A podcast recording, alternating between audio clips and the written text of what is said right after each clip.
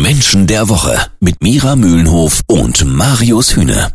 Jeden Samstag ab 9. Menschen der Woche. Er war das soziale Gewissen der CDU. Im Alter von 84 Jahren ist Norbert Blüm verstorben. Er war einer der wichtigsten Politiker der 90er, hat unter anderem die Pflegeversicherung eingeführt und kreierte eine neue Redewendung. Die Rente ist sicher. Wir sprechen über Norbert Blüm heute mit Mira Mühlenhof. Mira, ich finde, Norbert Blüm ist von seinem ganzen Wesen eher ein Alien gewesen in der CDU. Würdest du mir recht geben, dass er eigentlich gar nicht so richtig in seine Partei gepasst hat? Das kommt drauf an, von welcher Seite man sieht. Ich würde mal sagen, er hat da schon reingepasst, wenn man die Perspektive bedenkt. Also erstaunlich in der Tat ist, äh, dass er eine Persönlichkeitsstruktur hat, die es nicht so oft gibt in der Politik. Das heißt aber auch nicht so oft in der CDU gibt.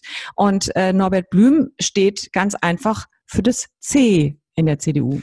Hat er sich denn wohlgefühlt trotzdem zwischen all den anderen Politikern, die eigentlich völlig anders ticken als er? Es mag sicherlich Momente gegeben haben, wo er damit gehadert hat, dass seine Partei eben nicht so den Wert auf das Christliche legt, sondern eher auf die wirtschaftlichen Aspekte. Und das ist sicherlich ein Dauerthema in seinem Leben gewesen. Aber es war gleichzeitig seine Mission, eben das Menschliche so hoch zu halten und einen Gegenpol zu setzen gegen die wirtschaftlichen Strömungen, auch dementsprechend gegen die anderen Flügel.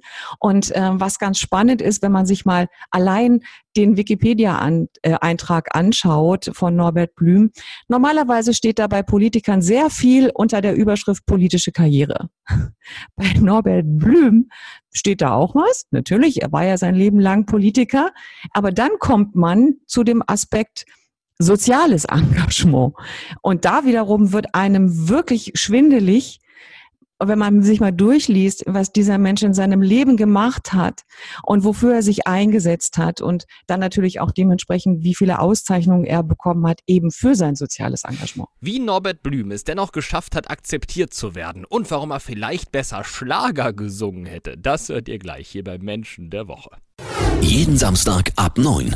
Menschen der Woche. Mira, du hast eben schon gesagt, Norbert Blüm hat eine Persönlichkeitsstruktur, die ungewöhnlich ist für einen CDU-Politiker. Wie hat er es denn trotzdem geschafft, eine solche Karriere hinzulegen in seiner Partei und auch akzeptiert zu werden? Ich gehe davon aus, dass er akzeptiert worden ist, gerade weil er eben so ein herzlicher Mensch war und weil er dadurch auch äh, die Menschen immer wieder abgeholt hat, sogar seine Gegner die also die gesagt haben, hier, du gut Mensch, lass mal bleiben. Auch die hat er quasi abgeholt, indem er sich für sie interessiert hat, indem er eben so offen auf sie zugegangen ist, indem er sich interessiert hat auch wirklich für die Menschen und das natürlich auch für die Menschen in seinem Umfeld und auch in der Partei.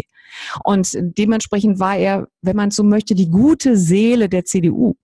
Und äh, dagegen kann man sich ja nicht sperren. Es ist ja angenehm, selbst für die toughesten Gegner, ja, also doch mal zu hören, Mensch, da kommt jemand und der interessiert sich wirklich für mich. Ganz witzig, sein Sohn ist Musiker in einer äh, kölschen Band, Brings heißen die, singen unter anderem solche Songs wie Super ja, Zick.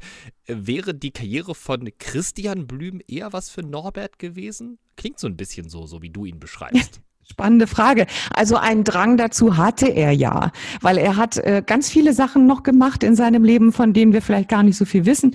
Angefangen davon, dass er Kinderbücher geschrieben hat, ähm, dass er auch selber ja gerne auf der Bühne gestanden hat. Er war dann im Rateteam von Wer bin ich?